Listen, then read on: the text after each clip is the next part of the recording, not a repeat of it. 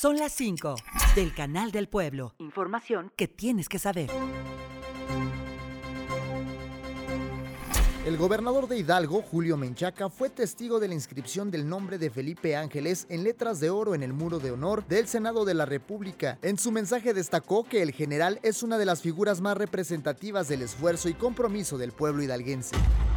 En sesión extraordinaria de este viernes, el Instituto Estatal Electoral de Hidalgo aprobó que los partidos políticos deberán regresar más de 79 millones de pesos que no comprobaron de ejercicios fiscales que van desde el 2018. Esto correspondiente a actividades ordinarias y gastos de campaña. Si no los devuelven, se hará la retención del financiamiento a partir de diciembre próximo.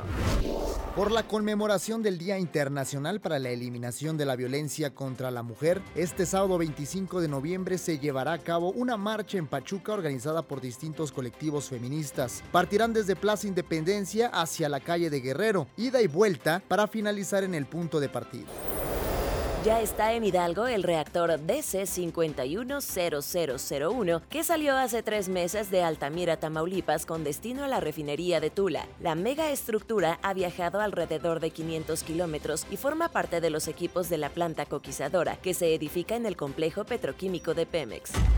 Una mujer de 22 años fue hallada muerta en el sanitario de su habitación en un inmueble de renta para estudiantes en la colonia Periodistas de Pachuca. La policía y los servicios de emergencia recibieron el reporte sobre el hallazgo del cadáver. Al llegar, autoridades de Procuración de Justicia realizaron las diligencias correspondientes sin informar el motivo del deceso. Informó Carlos Gómez. Y Mara Olvera. Son las 5 del Canal del Pueblo. Radio y Televisión de Hidalgo.